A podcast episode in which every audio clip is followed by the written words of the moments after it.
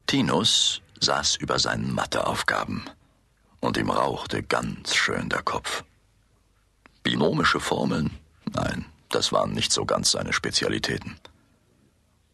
Draußen wurde es schon langsam dunkel. Buffy und Uli hatten sich den ganzen Tag nicht blicken lassen. Das konnte doch nicht mit rechten Dingen zugehen.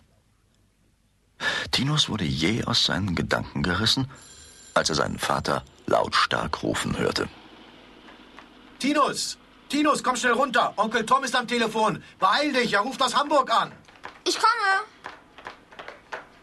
Hier, Onkel Tom? Hallo, hier ist Tinus. Ja, wie geht's dir denn, Minjong? Hä? Sehr gut.